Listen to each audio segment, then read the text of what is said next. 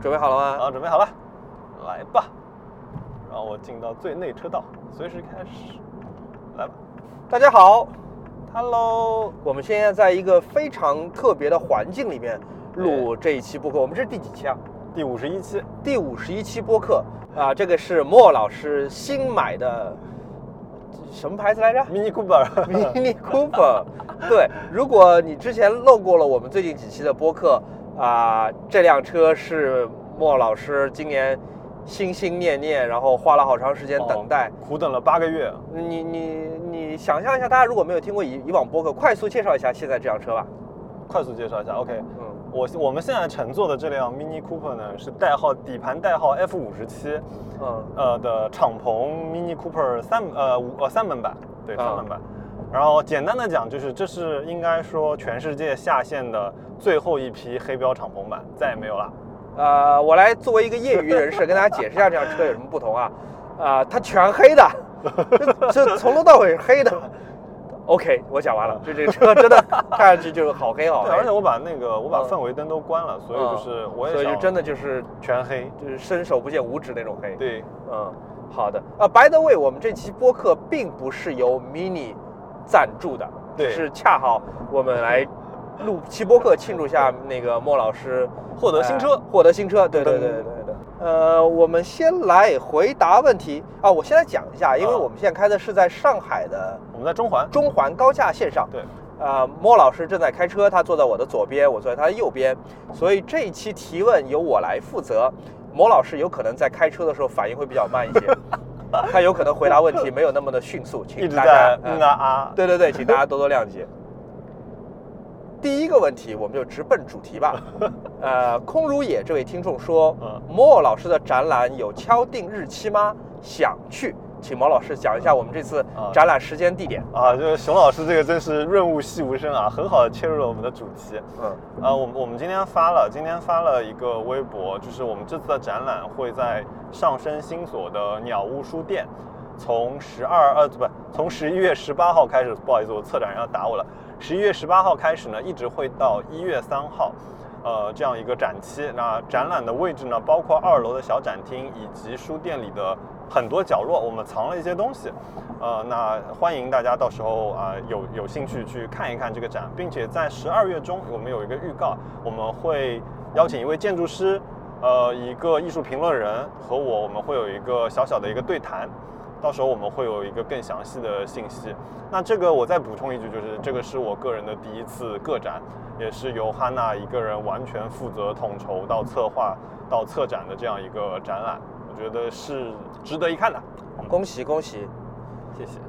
你这车噪音比较大，所以你声儿一定要特别特别大，好的不然后期降噪降不下去。OK，啊，树塔挂着这位朋友问说，请问两位有什么东西是回购三次以上的？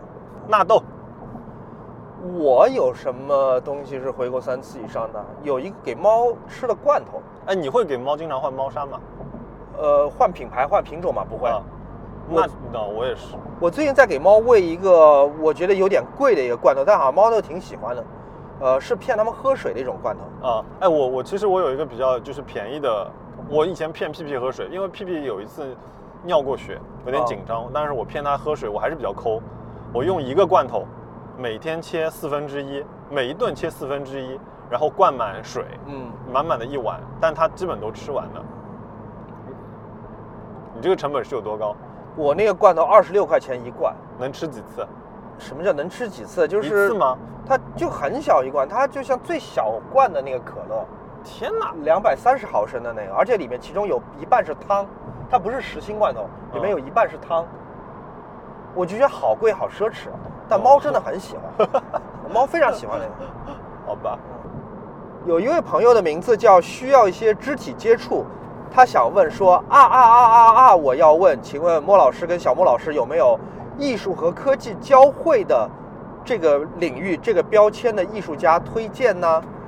我第一个想到的是奥拉夫·艾利亚松，哎，跟你想到的是同一个人，因为我觉得他是一个非常典型的一个代表。嗯、他是跟物理其实挺多物理，呃，色彩光，啊我觉得他跟光学特别有关系。嗯，啊，他做的那个，他在奥胡斯美术馆顶上做的那个彩虹环，就是让你用一种就是不一样、完全不一样的视野去看待整个城市。我觉得这个点很很挺棒的。嗯，还有，我觉得是现科是什么科科技与，科技与艺术交汇的艺术家，就是使用使用科技手段的艺术家。其实我觉得那个算，扎哈也算，扎哈不算艺术家，扎哈算建筑师。他这边问的可能是艺术领域的艺术领域，嗯，我觉得现在很多做元宇宙概念的艺术家，但我不知道他们算不算，我也不知道他们功力深浅。嗯，嗯，哎，安尼什卡碰啊，安妮是卡普用了很多材料工艺对，来制造镜面和幻觉，但它不嗯完完全全算科技。他制造制造那个黑，哦，哦哦，你说那个科技，对，他在材料方面很厉害。对嗯，anyway，我觉得埃利亚松，呃对完美 perfect，我们他两个选的都是他，他是冰岛还是瑞典的来着？反正北欧的。呃，呃，北欧的，嗯，推荐大家。呃，小熊农夫问说：“请问熊老师，如果天降啊天降两千万给你，要怎么花？” 呃，我觉得我可能如果有两千万存在银行里面，我先雇一个人给猫猫当管家，这样即便我不在家里，也有人会照顾猫，嗯对猫好。嗯，然后我可能用剩下的钱去环游世界几圈。你会想花完它吗？呃，不一定能花两千万要花完快吗？你觉得快快的吗？快飞快哦，你要怎么花呢？嗯，哇，这个好难啊，两千万一眨眼就花完了。哦，你买你买一个房，买一个工作室，就如果比如说我想去乡下，对吗？然后我想买一块地，然后我想自己造一个我我想象中的我我一个完美的就是住家加上工作室这样前店后，那就前店后院这样的一个工作室，可能两千万就花完了吧，再配辆九幺幺。我们在这个车道上开，好像速度就会导致车噪音特别大。我刚刚那个刚刚那个上面就就啊比较响，但待会儿我们再往前一点就好了。哦，好的好的再，往前一点。这一段因为车比较多。好，你回答完了吗？哦，回答完了。吃鱼不会长胖说，可不可以请熊老师推荐一块实用的女表？呃，我注意到你用了“实用”这两个字，那我只会推荐 Apple Watch。又又又又吃柚子来问说，我们俩的双十一好物分享。我双十一买了啥好物呢？OG，好吧哦 OG 的哦 衣服非常棒哦，OG 的衣服真的是 好好穿，好时买。都买不到。我跟你讲，上市就要抢。你买了什么双十一的东西？我双十一买了，就我最近不是骑自行车嘛，嗯、就是我最近开始了，就是终于啊，还是进入了公路的体系，对吧？就是呃 又打脸了。我说我不要穿猥琐衣，我现在就买了一堆猥琐衣。你知道什么是猥琐衣吗？什么叫猥琐衣？就是你知道骑公路车的时候，就是不管是男生女生都会穿紧身衣，非常贴身，勾勒出你身体身材线条的这种衣服。它其实是为了最大程度的减少那个风阻对骑公路车产生的一个影响嘛，并且呢，裤子上面都会有一块大大的垫子，我叫屁垫，就是用来就是让你坐在这个坐垫上面，比如说超过四十公里的骑行，依然不会让你的屁股觉得疼痛之类的这样一个作用。我知道，就相当于把沙发缝在屁股上，是吧？对对对。嗯，然后我买了，因为我我很早以前，我可能十年前我一直开始喜欢自行车这个东西的时候，我就一直在关注一个英国品牌。我甚至以前给他们写过一块，很早写过一篇，呃，品牌相关的文章，也没有收钱啊，是自己贴上去的，并且我还去大阪采访了他们大阪的那个呃店长，就是 Rafa 一个一个英国牌子。然后我这次就是。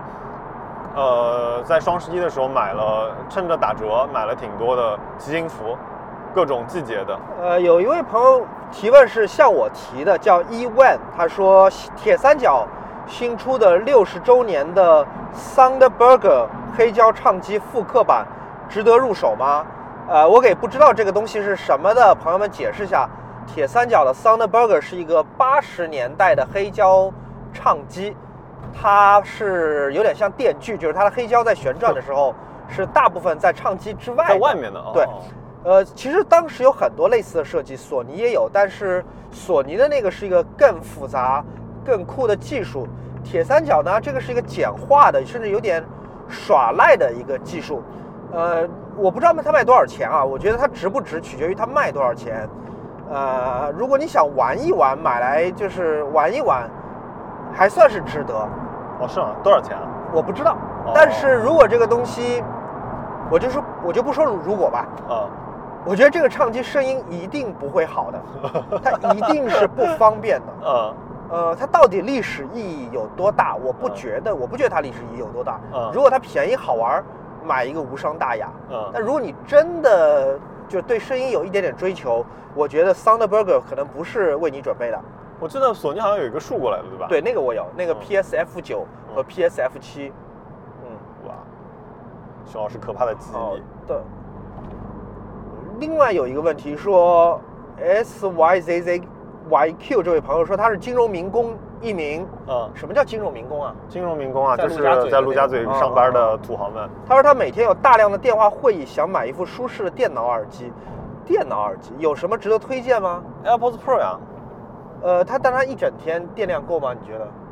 哦，一整天不行，一整天不行，一整天你就要左耳换右耳，右耳换左耳了。但是如果天还是要用，但是如果有电话，直接从充电盒里把耳机拿出来，应该也不不不难吧？对啊，对我如如果要一整天电量的话，你可能真的是需要，比如说，比如说，如果你中午出去吃个饭，你把耳机拿下来，对吧？你你一次续航时间可能是，比如说三到四个小时，那你用 AirPods Pro 完全没问题，因为你不可能真的整一天戴着，那样对耳朵也不好嘛。哦，但是如果比如说像以前坐长途飞机，你真的要一整个，比如说九个小时以上的，那我那个时候戴的是那个 Boss 的那个 QC 是带线的。哦，有线耳机，嗯好。Twenty Century Boy 问说，最后一集拍照的人这个月发布吗？呃，对，理想情况我希望在十一月或者十二月初发布，快快来了。然后，从前有个零加二说，好期待熊老师的新书啊，就是拍照的人这一系列新书，什么时候开始预售？我也不知道，但是我们整本书的设计已经完全做完了，哦现在在做最后的校对，呃，应该马上就开始要印刷了。我们刚刚有聊过，就熊老师这本书的这个设计真的是非常厉害啊。呃，但我其实我现在卖多少钱，我们还没有决定好，我也不知道它卖多少钱，嗯可能还是要跟出版社定完成本，嗯，然后来看。呃，Cash Free 说想问两位订阅最久的 App，还有最欣赏的 UI 设计。他这边说订阅最久的 App 肯定是指是一个付费的 App，、哦而且是订阅制的 App。嗯，最久的是哪一个？最久的 Spotify，Spotify 哦，我一直续着没没停过。对，那我可能是 YouTube 和 YouTube Music。啊，YouTube Music，哇，我我最近我觉得就是 YouTube 的，如果你去做订阅，真的蛮重要的，因为不然真的会被广告烦死。啊、最欣赏的 UI 设计呢？最欣赏的 UI 设计，我觉得，哎，这个很难讲。就是 UI 设计，它其实有一点就是说，其实你不记得它才是一个好的 UI 设计。哦，如果你记得很清楚，那它可能就，因为我以前得到过一个评价，因为我以前最早以前我是学，呃，我是在广告公司嘛，我在 WK 嘛，虽然是一个偏向设计的公司，可是还是一个广告基底的这样一个公司。那我那个时候去 Frog 呢，那个时候我记得就是我老我我当时的 ECD 就跟我说，哦，他他说他说莫你这个 design too Hollywood，To Hollywood。对，他说你这个眼你这个设计很抓眼球，哦可是它这个不是一个，就是我们叫什么 day to day，就是日常使用的这样一个 A P P，、嗯因为用长了之后，使用者他其实会审美疲劳以及视觉会疲劳，所以你一定要选的话，我觉得 iOS 整体的设计还是一个非常好的 UI 设计，而且是非常规范的。如果我们现在这期播客基斯在听的话，我想让你知道，我最欣赏的 UI 设计就是小宇宙 App。小宇宙 App 好，非常好，哎，推荐给大家。椰奶蟹黄宝问啊、它是一个工作问题啊，请问莫老师，嗯如何看待组里长久共事的同事嗯 leader 离职？最近频繁人事变动，让人有点失落。啊，频繁人事变动，我觉得我的感受啊，因为我以前也经历过这种类型的，比如说经济不好的时候啊，那广告公司裁员就很厉害，嗯、会会很难受的。我觉得，特别是可能你可能刚开始工作不久，但是你也要想，就是如果你们真的是不错的关系，是是朋友之间的关系的话，你们的关系其实不仅仅仅局限在工作嘛，对吧？比如说我我我好多玩玩现在玩在一起的朋友，还是以前 WK 的、以前 Frog 的朋友。哦，前面车出事了！天哪，你看到吗？他擦在那我看到个梁上了了看到了。哎呀，这个人是不是要睡着了？哎呀，听听我们播客，醒过来。哦天哪，这个哎呀，希望他人没事。好，继续。啊，对我刚刚讲到啊，对，然后呃，我上周刚刚送走了组里一个女生，嗯，我觉得我我那天也跟他说嘛，哎，我说我接下来有个展览啊，你到时候来看，就是这只这只是说我们 可能白天不用每天在一起了吧，大家都有各自的一个怎么说职业理想，呃，不同的人生阶段里面，你都会碰到不同的事情，呃。也是一种，哎，我今天在玩战神的时候，就我我今天下了战神，我因为我画画完了之后，我突然一下子，对吧，有种下了课的感觉，暑假作业做完了，然后呃，他里面他父亲就他的一只狼死了，他儿子的一只狼死了，他父亲就跟他说，呃，你要开始准备这些事情了，你要开始，you you need to prepare to to to take this，嗯，这种。我觉得一样吧，就是对，换一个角度看。嗯。另外有一位朋友也是问跟工作相关的问题，叫人人，他想请问一下，作为设计师，他去面试经常会碰到公司会给来面试的设计师，我记得这个问题，对，留设计作业来测试这个设计师能力是不是如何，而且这种测试往往是无偿的，啊，而且很有可能被骗稿，对吧？呃，他对这件事儿，他对这事儿一直是持反对意见的，啊。啊，只要留这种作业来给面试者，他就跟这个公司说拜拜。但是他最近去一家世界五百强外企的时候，居然对方也提出了这个要求。嗯，他可能想听听你的看法。嗯，我我 我可能是这位朋友比较讨厌的这种人。嗯，但是呢，我是这样子的，因为我以前招人的时候，我以前自己做的时候，我招人，我会跟他说，我说我会给你一道题目，呃。我给你一个 reference，我给呃，就我给你一个参考，我需要你做一张类似的东西。然后第二个题目你可以二选一，第二个题目是我给你一句话，这句话是随机的，我想知道你用插画怎么去表达这句话。呃，这两个东西我一定会告诉你说我是不会用的，这就是测试。呃，我我我个人觉得这是比较重要的，因为嗯，设计这个行业来说，其实我们。所有虚的东西都可以不看，你的工作经验我不看，你从哪个学校毕业我不看。对于我来说，最重要的东西是你做了什么。可是你也知道，就是虽然有大部分人的人很诚实，他说，哎，我做什么我就把什么东西放在我的简历里面。可是有一些人，他可能会把一个团队的作品放在这个里面，他并且不说清楚，呃，他并并且不说清楚说，哎，哪一个东西是他做的，他做了哪，负责了哪一个部分。那这样的话，其实。你以后在团队合作上就会有很多的问题，所以在我来说，我是会跟对方说清楚，呃，我需要你去做这样一个测试，如果你不愿意做，那可能就我可能会不考虑，而且我也会写清楚，就是说我希望你两件事情加在一起，不要超过一个小时的时间，我不需要你做完成，我只需要知道一个大概，并且我还有一个习惯，包括我现在招人的时候，我也还有一个习惯，就是我会希望对方给我看你。业余自己做着玩的东西，我其实有可能也是这位朋友讨厌的那种面试官，因为我之前在杂志工作的时候，我们会经常要招各种各样的设计岗位的同事，呃，我我在开始几次招聘之后，发现一个很很迷惑的一个情况，就是有一些我很信任招进来的同事，他在岗位上能做出来的东西或者水准。和他当时来面试时候给我的 portfolio 的水准差别非常非常的大。嗯，有可能是因为他的作品集里面有借用跟他没有关系的作品。嗯，有可能他只是参与了很小一部分的工作，而不是所有的 credit 都是他本人的。嗯，还有一些就是有可能他在作品集里面做的是一些飞机稿，是一些自我放飞的作品。嗯，但一旦涉及到具体的客户要求或者内容限制的时候，他就没有办法去做。呃，设计的权衡或者说是平衡，嗯，那这个就是说他的能力他不能由他的作品集来展现，嗯，呃，所以我之后我都会希望在面试的过程之中给对方留一个简单的作业，我觉得这个作业是很必要的。当然，我不太会白嫖。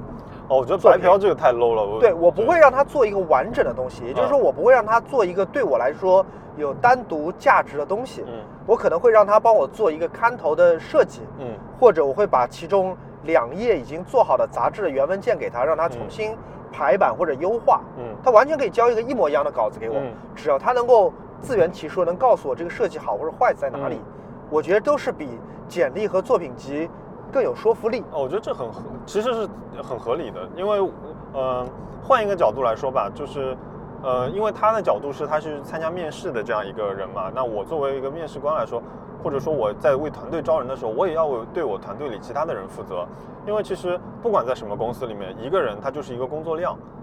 如果这个人我招进来一个新的团员，他没有他很长时期都没有办法，呃，去完成他的那一部分工作的时候，那其他的那人的工作量变相就变多了。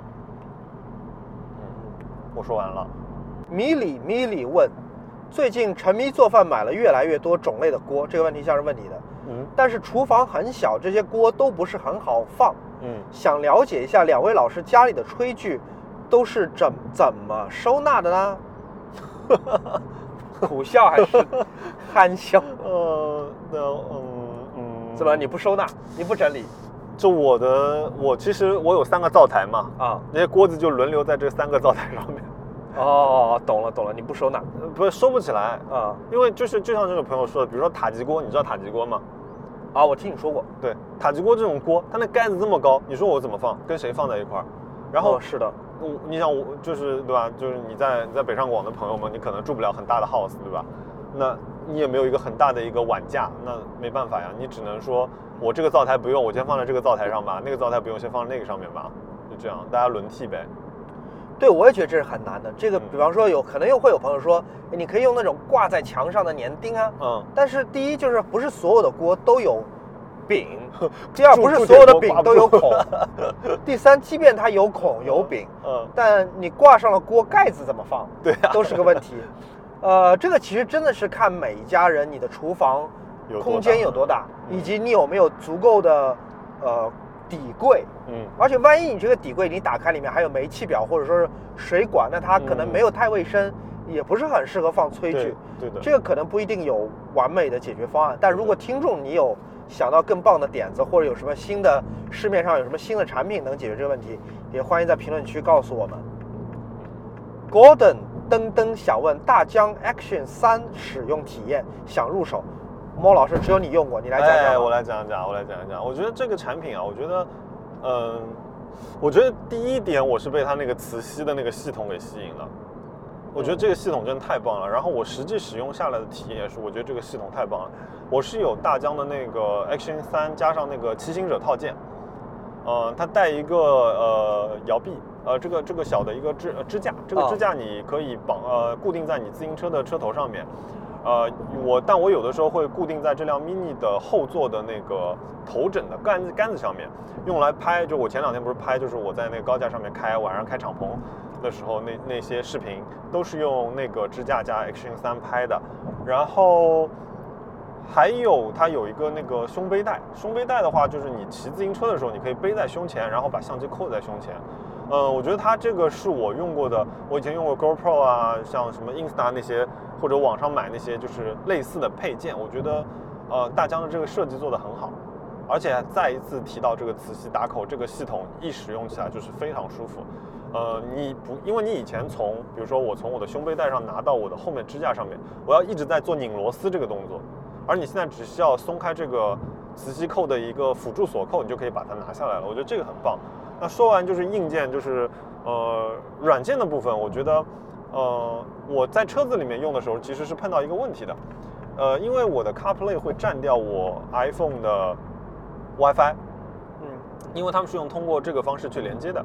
然后，那如果我要用 iPhone 去连接我放在车子后面的 Action 三的时候，那就有一个问题了，因为 Action 三也是通过这个方式去连接的，也是用 WiFi 的，所以我经常会就是用着用着掉线，两头轮流掉线这样的情况。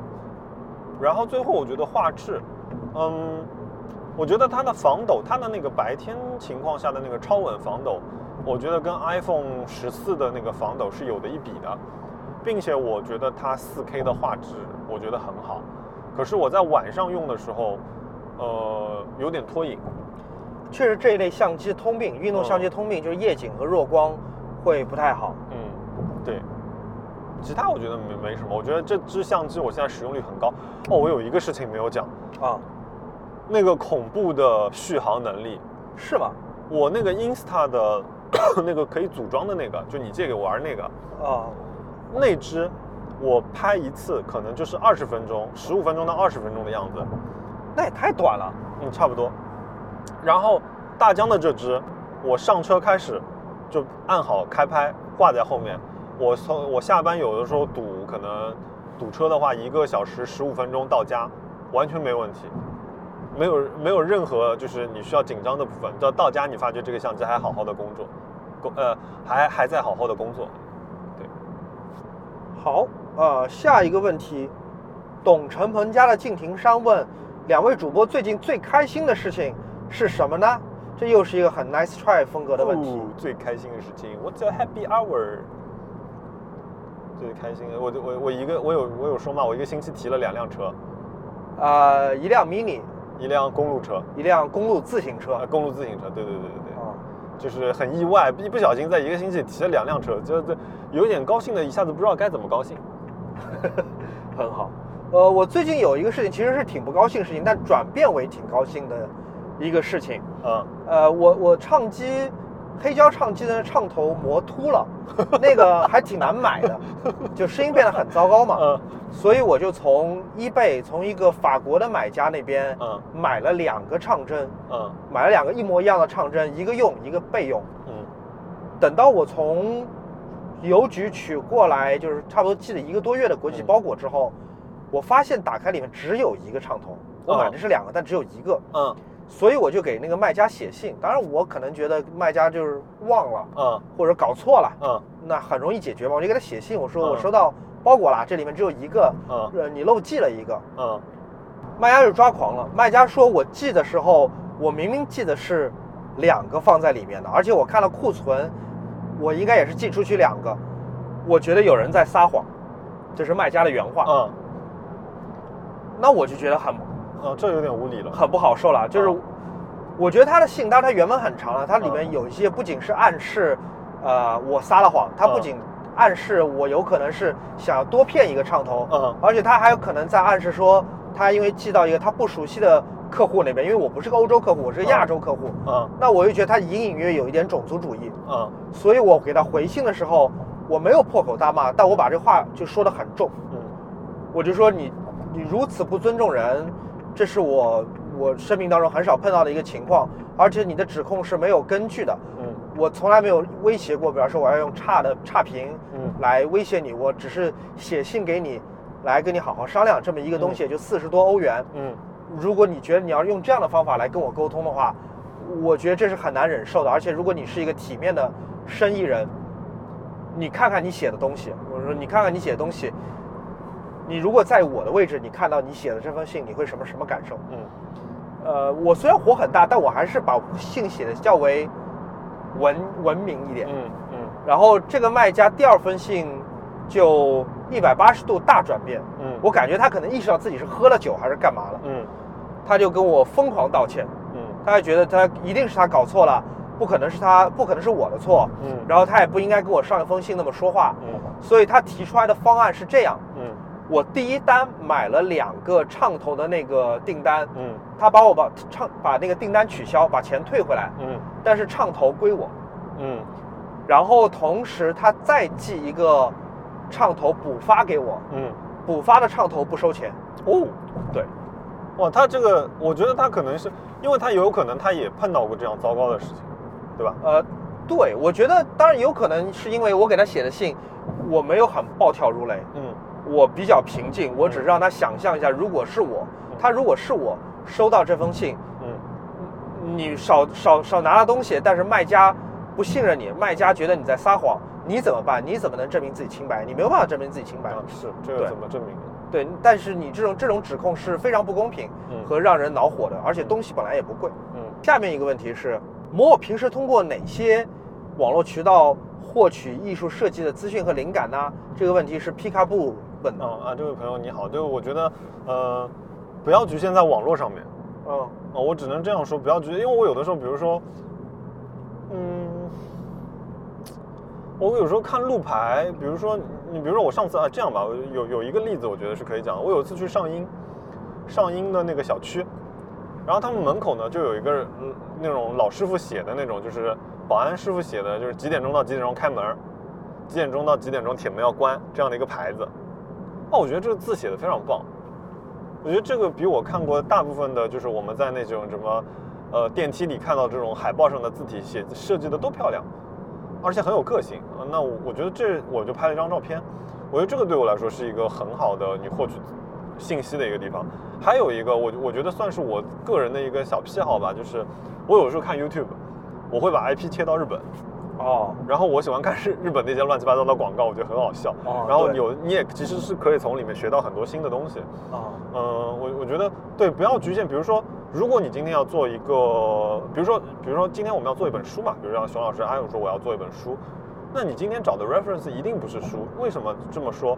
你看过的书都是别人已经做出来的产品，你能不能想说，哎，我今天只是从一个比如说，呃，宝矿的一个水瓶的包装上面找到了一个灵感，来做了这本书的封面呢，对吧？嘿 Siri，定一个二十五分钟后的闹钟。好的，我再我在我再拍卖一张唱片，请允许我分心一下啊。啊，这张唱片我等了很久，好不容易出现了，我等了大概四五年，第一次在雅虎上出现。我最近唱片运很差，嗯我好几张唱片想要都没买到，各种各样原因。好，下一个问题。阿布戴尔问有没有自己或者家属近期喜欢的零食？你有吗？没有，我和 Ryan 都不吃零食。哦，我最近也不吃零食了。哦，那这个问题对不起，没有答案。哎，但是这位朋友，记得我上次说的子弟的薯片吗？如果想吃零食，可以试一试哦，哦。好，什么薯片来着？子弟，子弟，国产品牌。子弟的嗯薯片。对好的。哇，我们已经跑出了五点三公里的多余里程。我现在在用环保模式跑。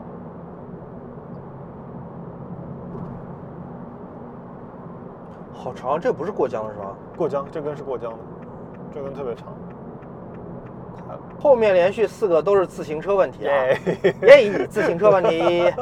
你好，我是小王问。你好，我是小王问。嗯在挑选挑选自行车车架，想请问一下，呃，平时马路上随便骑一骑的场景来说，嗯不同材质的车架真的能感受到区别吗？还是只是买个好看就可以？呃，你能骑的感受到区别的，比如说啊，比如说那个呃车身的结构是会让你骑更多的体验到不一样。比如说这个车身结构是指什么呢？比如说呃钢架车、呃山地车。啊，不是钢，不是应该说钢架，公路车、山地车，然后折叠车，那这几种骑行的质感是会完全不一样的。这个远大于说我这个车是铝的啊，还是碳的啊，还是钢的。那呃，再说回来，就是呃，铝碳钢之间呢，骑行，因为这三种车，我的这种材三种材料的车我都有嘛。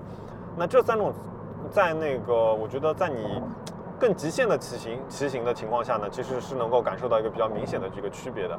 比如说我的呃踩踏速度，比如说我匀速超过三十公里的时候，那你是能够明显到能明显的体验到它们之间的一种不同的，啊、时速算三十公里是算快还是算慢？呃，匀速三十公里算是呃入门级的啊菜菜腿二级吧。这个算算入门呃，就是你骑公路车的话，匀速三十不算快的。哦。OK，好，下一个问题是大冉问说，这是个自行车的型号吧？嗯，老师，CAAD Optimal 三嗯咋样？呃，我我自己这个是这个我我给大家呃说一下，就是 CAD 这个系列呢是属于一个美国牌子叫加能戴尔，呃，俗称大 C。啊，加能戴尔其实是一个性价比非常好的一个牌子。我我自己有一辆 CAAD 十二，呃，应该是我在一六年左右买的一个旅驾车。那我是我前面说到铝架就是这辆，然后这个是号称当时最轻的铝合金车架。呃，我记得我买的时候是一万多吧。然后这位朋友他说的那个 Optimal，我后来去查了一下 CAD Optimal，哦，呃，我看了一下，这辆车是属于一个入门级的一个娱乐车型，呃，包括它的 Shimano 套件也是一个娱乐级的。呃，我觉得这个级别的话，就是看呃你是不是喜欢车架，呃，是不是喜欢它的外形设计啊之类的，涂装是不是有你中意的。嗯，其他的话其实没有太大差别。嗯，好，听下去，也是我完全无法插嘴的话题。下一个问题是一冰而问，请问自行车能不能推进办公楼？哦呃，如果不能的话，有什么防盗的好办法？呃，防盗防盗就是一般锁哪个呢就留下哪个，这个是我们开玩笑的，因为就是凄惨。因为因为公路车上的东西好多都是快拆的，啊哪怕不是快拆的，我带个就是十字呃，就带个内六角的呃快拆套件，呃不不是套快拆套，就那种小工具嘛，好几个大小的，就是一会儿就帮你把车给拆了，你你就 锁轮子就锁留个轮子给你呗。呃，我我其实建议你啊，你就是呃骑你自己的就是车去公司之前呢，问一下呃保安大哥，你说哎我们这儿那个货梯在哪儿？一般自行车，如果你的自行车你确认是可以推进自己办公室的情况下呢，你都是可以走货梯上楼的。啊，我就是每周从货梯上楼，就现在货梯那大哥已经认识我了。啊，这是我们今天最后一个问题，也是最后一个自行车问题。嗯芥末味的仔问说，莫老师，朋友最近想买自行车，预算只有两千到三千，我只能说哇，我这辈子还没买过这么贵的自行车，预算只有两千到三千，嗯主要是通勤和偶尔去郊区骑行一下。嗯它有两个牌子选择，一个是 Track T R E K 和捷安特，嗯，哪一个更好？或者有没有你推荐的型号？谢谢。捷安特、C A A D 呃加能戴尔、Track，然后呃 Specialized 我不知道有没有这个价位的，呃，这里面我觉得这三个牌子性价比都挺好的。哪三个？再重复一下呃？Specialized、Track。Track、呃，Specialized，Specialized 呃，Specialized 是中间最贵的，不不确定它有没有。然后佳能戴尔、哦 Cannondale，所以捷安特你反而不还有捷安特，不不，捷安特那就四个牌子呃这这呃对，Specialized 应该是里面最贵的一个，因为我不确定它有三千以下的车型。呃，对，我们不算它吧，我们就算捷安特、Track 和佳能戴尔这三个牌子，就看你喜欢涂装嘛。这个价位的话，都基本用的套件都是一样的。呃，如果你单速车的话，呃，三千块钱的，嗯，你可以买一个，我想想看，就是去去海鲜市场淘二手吧。好了，这个是我们今天的所有问题。莫老师来介绍一下我们现在开到哪儿了吧？呃，我们现在在高科技中路，哎，我们要回快回到我们的起点了。我们刚是绕了上海一圈吗？呃，将近将近靠绕了一圈，我觉得现在可能我们绕了四分之三的样子。多多大一圈？我们刚才是中环，我们今多少公里大概是走了一个完整的中环。给不在上海的朋友解释。释一下中环有多大？哎呀，中环有多大？嗯，这是个好问题。哦，哎呦，这个我真没什么概念，我回去查一查吧。今天有朋友在我们的微博底下评论说，我们今天晚上这这一期节目是录播，对吧？就是录音的播客，也同时也是在路上路上的播，哎，哎嗯呀，很妙的一个梗哎呀，谐音梗。中了，好的，呃，给我们多讲讲这辆车吧。正好我们把问题问完了，嗯。来讲讲我们今天录音的这个环境，嗯。就或者说你先说说，呃，感受吧，开这么快，在你在合法的情况下呃，我们在在我们，一直在限速里面。其实熊老师说我们开得快，嗯实际上我们现在就是八十，80那啊中环的限速就是八十，那我啊其实几乎就维持在这个速度。合法合规。对，呃，切晚上切记超速啊。嗯呃，那个你你觉得呢？因为你坐过我两辆车，我觉得这辆车就是推的挺厉害的，是吗？你朝把我朝前推的那种感觉，哦是是是叫推推推背感对吧？就嗯推挺厉害，而且这个车，呃，它就是英国车趣味。嗯刚才我们在录音之前，莫老师讲了一句话，我觉得特别有道理，就是嗯 Mini 这个车是，呃，没有阶级性。对，没有阶级性，弱阶级化的。就是它，你说它算豪车吗？好像也不算豪车。嗯但与此同时，你又觉得这个车是是精致的、可爱的，呃，设计是非常到位的，嗯而且它是具有一种独特的性格，以至于这个车离所谓的工具车、保姆车、买菜车是很远的。而且他，比如说我们今天上下的时候，对吧？嗯哈娜从后面下来的时候，就熊老师就说啊，他说你这个车实在是太，麻烦了，因为我买的这个车是个两门车，嗯啊，三门车是吧两？呃就对左右一个门，再加一个后备箱。嗯所以呢，如果我们要做四个，哎，这个警车超速了，这个警车啊，它至少开到一百。你去抓他，那你去抓他。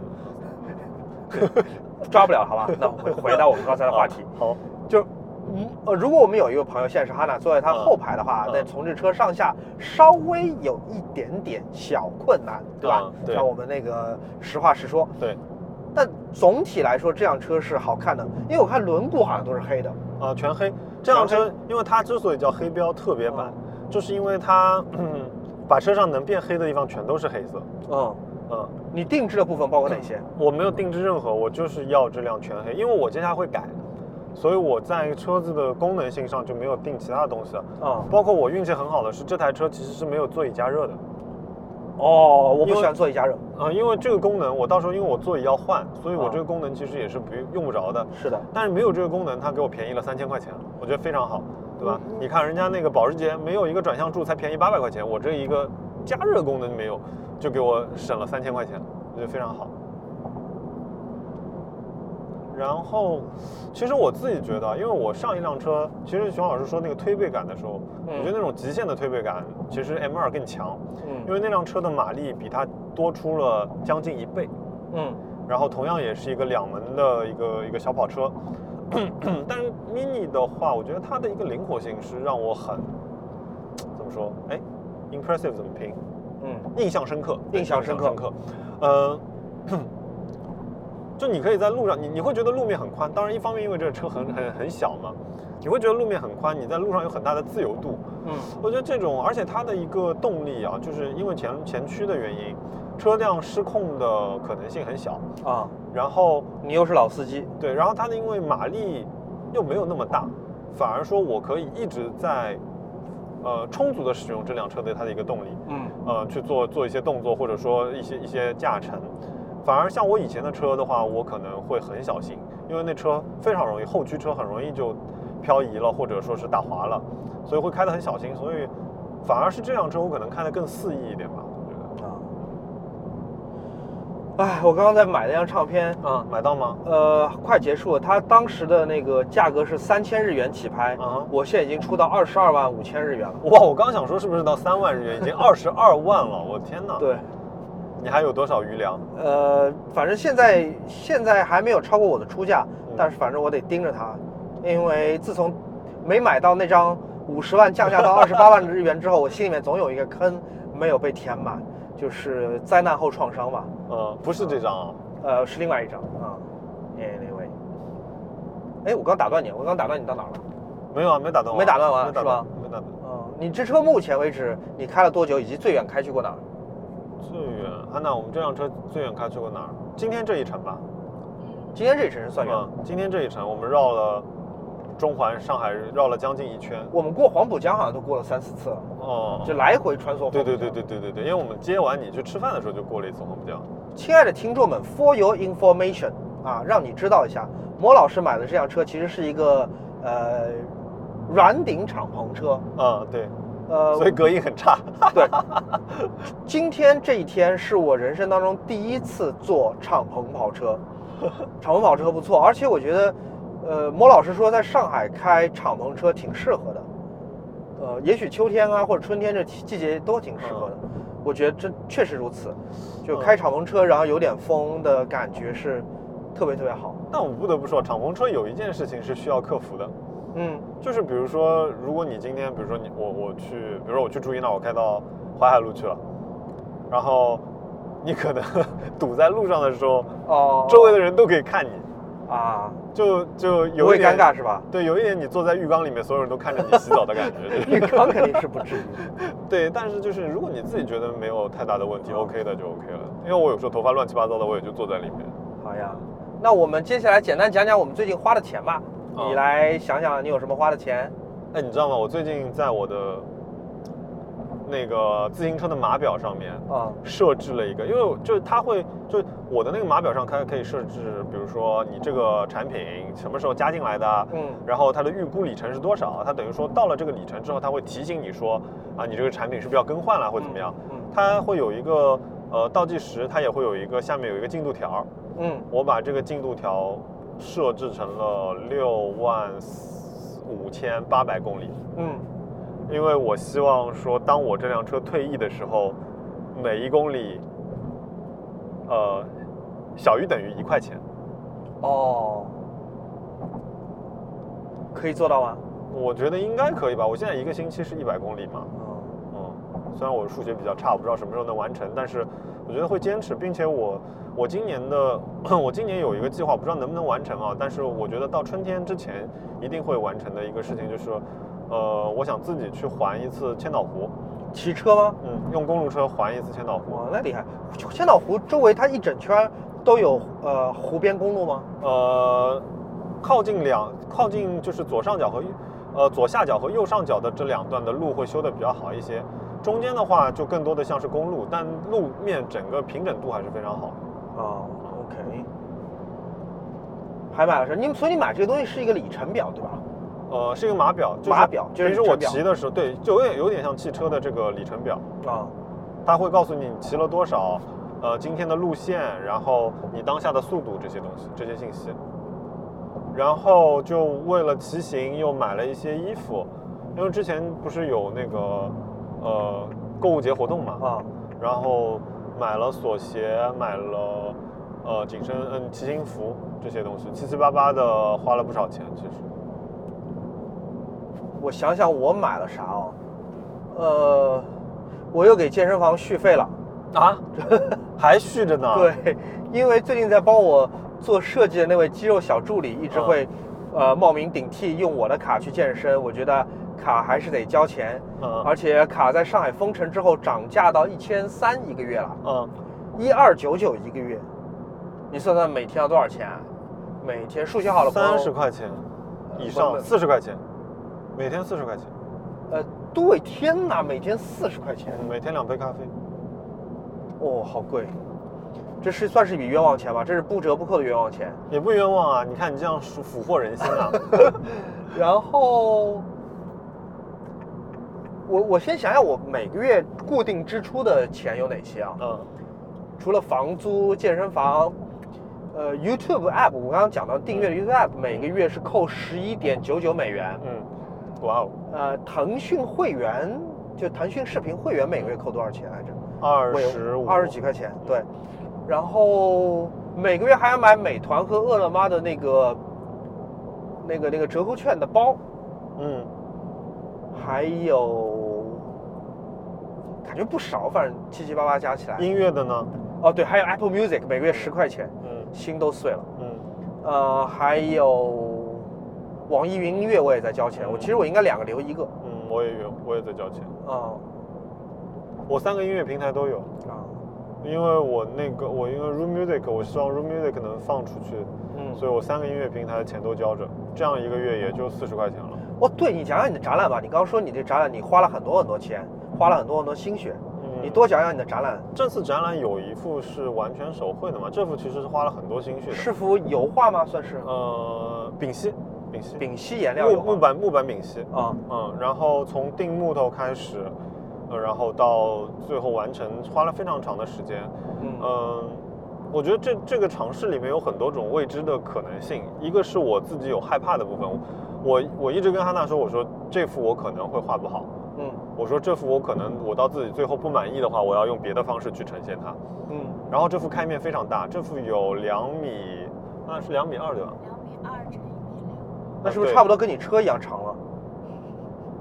你辆车是个迷你哦车，差不多应该是这么长。哦，差不多，差不多，哦差不多，可可以这样讲。我的车可能只比它长了一点点。啊，嗯，这样一副巨大的幅面，然后，嗯，画的画的过程中，其实尝试了很多种不同的方式。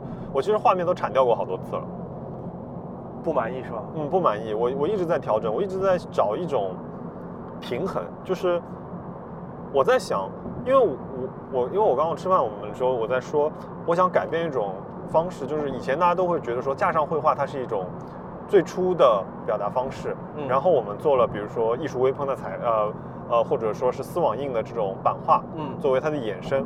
那其实对于我来说，我的很多的东西它最最初是在脑海里面出现的，我脑海里面已经有这张画面了。我再去用不同的方式去表达它的时候，比如说我最初选择了用电脑去表现这些东西嘛，嗯，可是当我回到呃架上的时候，我在想我怎么表达这个东西的时候，我一开始完全被我的电脑作品给限制住了。嗯也就是说，我没有去看我脑袋里的原图，而是说我现在已经呈现出来的一张现有的作品。那这就画得我很苦恼，因为我找不到两者的差别，而我的手永远不可能比机械机器的高精度喷头来的更准确，嗯所以我没有办法画到那么那么的精准。我就我就这其实是中间很长一段时间我一直在产画面的原因。嗯。后来我突然有一天，我就在跟汉娜聊的时候，其实，呃，架上的时候，他更强调，特别对于我来说，他强调的是一种情绪，他强调的是你当下的，呃，情绪表达和思呃脑海中突然可能浮现过的一些灵感，这种东西它可能不是一个精心计算过的画面，它更大的程度上它有一种随机性，因为今天我不知道一个小时之后我会在这个画面上面加什么东西，因为我在电脑里面，我可以不断的尝尝试，不断的替换，不断的做合成，来达到一个我要的效果。但在这里，你可能只有一次机会，你这次机会如果失败了，你可能会铲掉整个画面，重新去再来一遍。嗯，这个的反复成本其实是非常非常高的。嗯所以我觉得，我我觉我觉得，而且这是我第一次，就是我把我家里给，我把我家的客厅给搬空了，啊，就是你腾了一个画室出来。对我，我腾了一个一一大面墙出来，然后想能够好好的去面对这幅画，因为我有的时候会坐在那个那张画对面那个沙发上面，我可能坐着一两个小时，我就是看着它，我在想我到底想干什么，我我在这样一个空间里面，我到底想要给观者去表达什么样的一个故事？嗯嗯，这是关于这张画。然后其他的画面，其实我觉得大家来会有惊喜的，就是我把所有的画面嗯在这个尺幅下面全部都重做了一遍，而且在重做的过程中有很多新的东西。其实，嗯，展方有问我，就是说我有多少作品想要做售卖，或者说，呃，比如说我最早的那张立冬，他们问我是不是这张怎么定价的时候，嗯我就看着那张东西，我说我觉得立冬不能卖了。为什么不舍得卖？还是不是不舍得卖，我觉得立冬不可以卖，是因为它现在达不到我当时的标准了。哦那张画面是我最早以前的一个起点嘛，那是嗯十二年前我的一个起点。嗯嗯，而如今我觉得它的完成度不够了。我觉得可能因为长时间我在去做这些表达的时候，可能摸索出来的一些新的东西、新的表现方式，嗯以至于说原来的这些表现方式之后，我觉得已经有一些粗糙了。嗯所以我说这张画面我想展，因为展它的原因是它是我最初的最最根本的一个起点，然后不能卖的原因是因为我觉得它现在不够好，不不够好到可以作为一个作品去出售。嗯嗯，然后还有啊，就是这次的呃展览的一个空间里面会有一个会有两幅动态作品，呃，我觉得是是值得大家期待的。我觉得你路过那边，你一定会想去那边看一看，是我自己很喜欢的一个一个静态作品。我做了很多尝试，嗯还去熊老师那边借来一台就性能怪兽，呃，才完成了这样一个画面。所以我，呃，对我觉得不能剧透，但是欢迎你来看这个。这是两幅完全全新的作品，呃，应该没有在任何的平台上面放过。来给大家再重复一下展览时间和地点吧。呃，今呃本月啊，本月的十一11月月。十八号。十一月十八号开始。呃到明年的一月三号元旦假期结束。哦，呃，然后十一月十八号那天我会在场馆，我会呃上升新所上上海的上升新所所的鸟屋书店。呃，鸟屋书店，我会嗯。在那边一天，然后如果大家来的话，欢迎来打一个招呼。对，然后那天的开幕式是从下午四点到晚上的八点，啊。但我应该一整天都在。好的，我应该到时候也会在。嗯那我们刚刚冤枉钱讲完了，嗯，那这期播客好短我们还有一个东西要讲，还有？啥？王冠。哦，对，王冠，王冠，对这个来，片，你来先讲讲你的感想吧，零零碎碎的，我们都说一点。我有一点失望。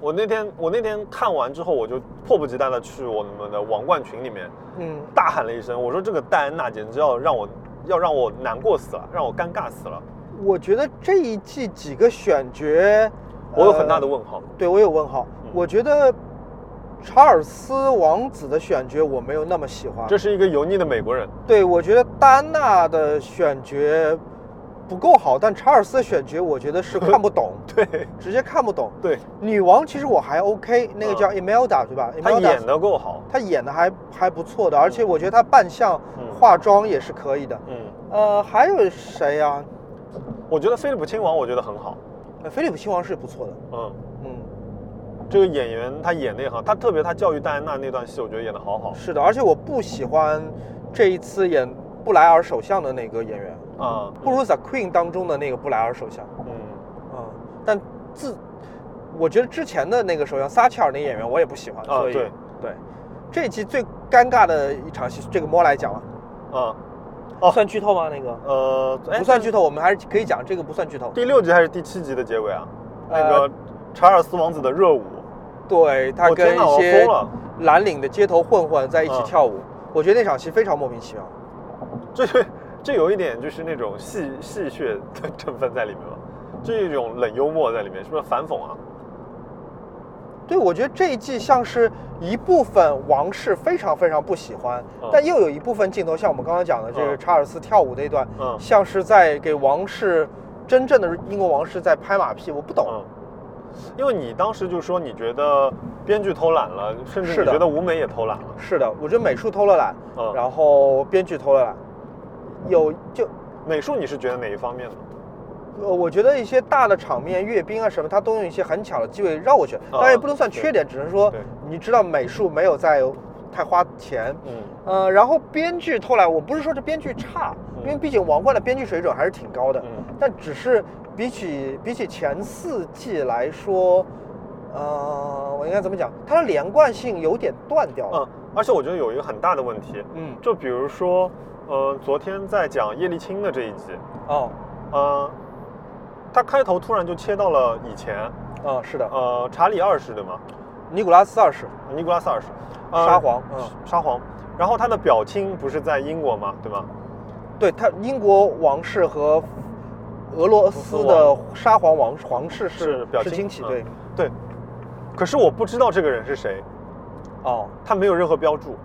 哦。我不一，好像就是说应该你知道他是谁，可是他频繁的在换演员，他频繁的在切时间线的时候，我嗯根本不知道这个人是谁。所以你知道它里面有一个和菲利普亲王一起造马车那个女的是门巴顿勋爵的女儿，这个这个哦我知道我知道对这个讲上啊，好，这个是他在那一集后来他介绍了，他说哦这个人是谁，哦这个人是他的义子的老婆、呃 godson 吗？，goddaughter 应该是，是 goddaughter 吗？好像是吧因为？我昨天记得那段词，他说这是你 godson 女王跟菲利普亲王说，this is your godson's wife。对，呃，因为那个谁，蒙巴顿勋爵在之前的几季里面戏份还挺重的，后来嗯他被那个爱尔兰共和军嗯炸游艇给炸死了。嗯所以出现这个女孩是蒙巴顿亲王的女儿，也是相当于表兄妹吧，相当于嗯菲利普亲王的表兄妹嗯这么一个辈分。哦嗯，反正 anyway，我觉得这一季我还是一口气一晚上看完了，但不能嗯。说，呃不能说多好。其实分吧，我觉得嗯。我还是给给给一个超过及格的分，但是我觉得没有以前那么好，主要是有其中有几个场景的戏拍的，就像我们刚刚讲，有几个场景戏拍太莫名其妙了，其他都还、还行吧，就是、哦，中间有几个回闪，就是我我觉得这部片里的选角有一个选角，我一直是头上有很大问号的，嗯。就是女王的妹妹呃，玛格丽特公主，对那个我也不喜欢，玛格丽特公主。这次这个选角是一个一个刻薄的一个老太太嘛，对吧？嗯，呃，但 anyway，我觉得她演的不错，至少我她觉得和之前那位演在《哈利波特》里面演 Lestrange 嗯的那个女、女巫师那个嗯叫、那叫 Hel- Helen Carter Bohan 嘛，我觉得不如她。我很喜欢第一任和第二任玛格丽特公主。我很喜欢第一任，我觉得第一嗯任、就因为他这次有几个闪回，我说哇，在这样的对比下，第一任真的就是哇太棒了。哦哦，对，还有就是之前的几季王冠是非常谨慎的用闪回这种手段的。嗯呃，我几几乎不记得有闪回的方法，因为闪回是一个电视剧比较俗套的一个手段，帮助观众去回想之前的剧情。嗯那对于王冠这么野心勃勃的一个剧来说，对他的叙述来说，嗯，闪回是有点偷懒。这集这一集太多闪回了，我觉得有点，我看乱了都是都有一点。我我只是觉得就是他的叙讲故事水平不高，所以他用闪回来帮助，嗯，呃，不算特别特别，嗯，但即便这么说我觉得这个片你看还是能看下去的。是那肯定，嗯我觉得它还是高于平均水准。对，还是一个非常多人，然后非常多心血，嗯，然后做出来的这么一季。哦，我觉得在如今就是一个全是超人满天飞的这样一个时代啊，就是电视剧里都是超人在天上飞啊、的这样一个时代里面，我觉得这个片还是是一个良心制作嗯，好，嗯那我们进到许愿，啊。许愿，来吧。你有什么愿望要许？我希望我这个月、下个月都不再花钱了。啊，哎，这样一个逆向许愿吗？算的。呃，我给大家报告一个好消息，刚才那张唱片我赢下来了。哇哦，我的出价是二十二万五千日元，然后我是以十三万日元赢下来的，所以是是以我的期望出价的一半一半买下来的，哦，那很好。还不错。而且最近的汇率很好，所以你基本是半价拿下。对对对，还是一大笔钱，但是毕竟这是个我等了四五年的唱片，你你最后是多少？七万日元，呃，一万三千十三万日元买的十三，万日元，那就是七千块钱。对，差不多。我出了二十二万五千日元，这是在哪儿啊？我们我们又绕回了天山这边，西郊这边。我可以导航往把你往家送了。对，你可以往，你我可以帮你帮我导你导到瑞金医院吧，我去做个核酸。哦，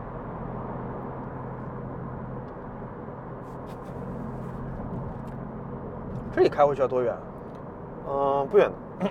我们现在西郊公园这边。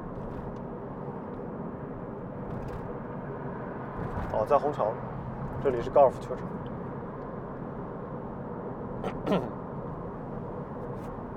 宝宝上面显示多长时间二十二分钟。好快啊！我不知道是不是做了迷你之后车就会变得快，是真的好快。你要开心死了，发给我高微博。所以我赢下这张唱片啊，所以我赢下这张唱片应该就短暂的一段时间内不需要再许愿了。我现在就等这张唱片干短暂是有多短？不知道两天吧，没什么许愿了。嗯，我其实还是有一个小小的愿望，是啥？因为我我这次很失望的一件事情，啊我觉得也算一个冤枉钱吧。后来啊没有变成冤枉钱，啊，就是我买了一双锁鞋，买了一双山地锁鞋。什么叫锁鞋？锁鞋它是一个公路车和山地公路呃山地车用的一个东西，它是一个机构，就是说我在我的一个鞋子底下通过螺钉安上了一个扣片，这个扣片是可以让你的脚跟踏板连成一体。你平时骑自行车不是有一个踩下去的力吗？锁鞋可以让你用到提上来的这个力。哦，那它不就像那个死飞一样死飞的狗牙，啊？嗯，然后它有另外一个功能，就是当你在摇车的时候，它是让锁锁踏紧紧咬住你的脚，你不用担心说哦，我在我在摇车的时候，我还要担心我的脚会滑出去。嗯，很，听上去很值啊，值得家家户户都拥有。对，然后我买了 Rafa，我还还是我很喜欢那个牌子，可是因为他们并没有就是自己去研发锁鞋，他们应该是找代工。嗯，我买这双鞋，在我骑了五十公里之后，它底下的锁锁片的齿口滑牙了。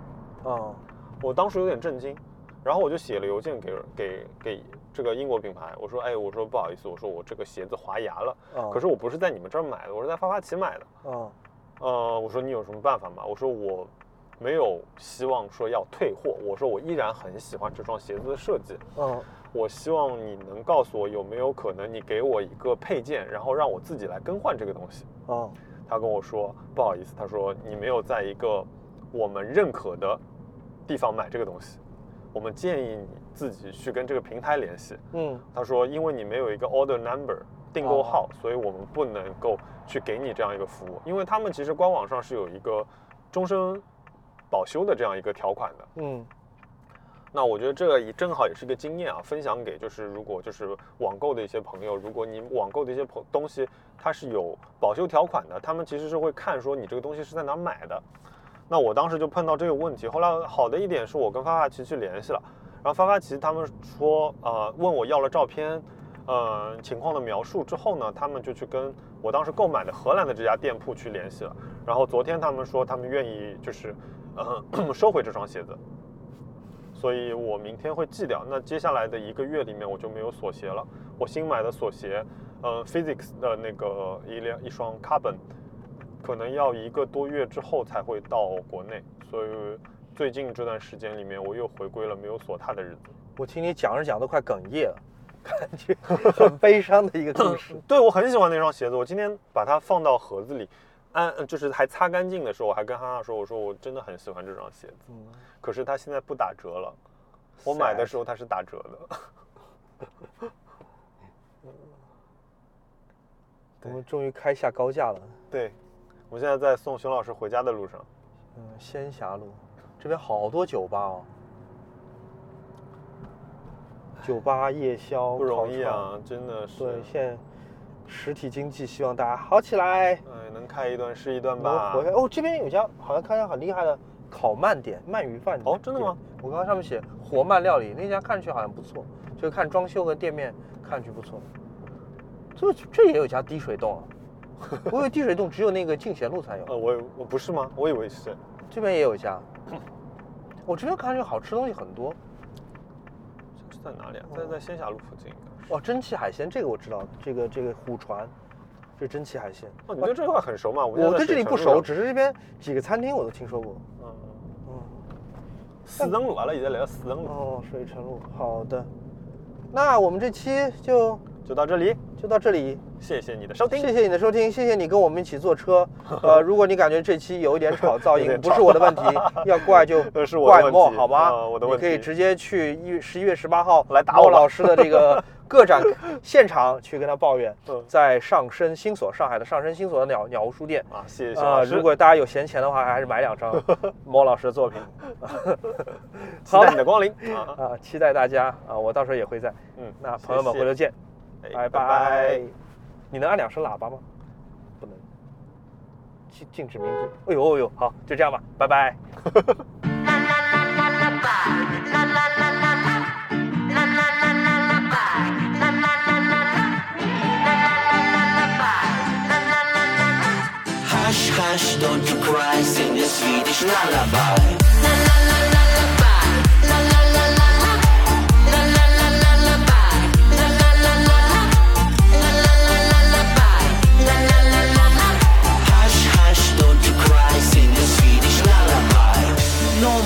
And the champagne.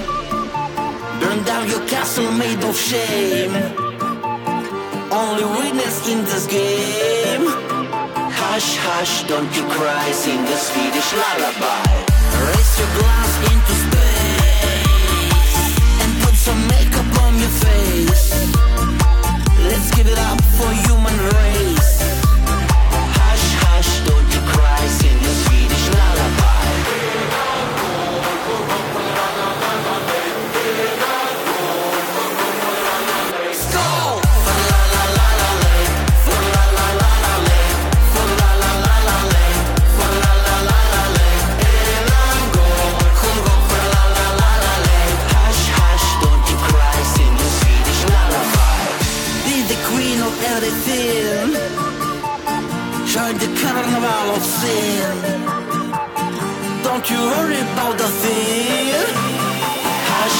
don't you cry, sing a Swedish lullaby.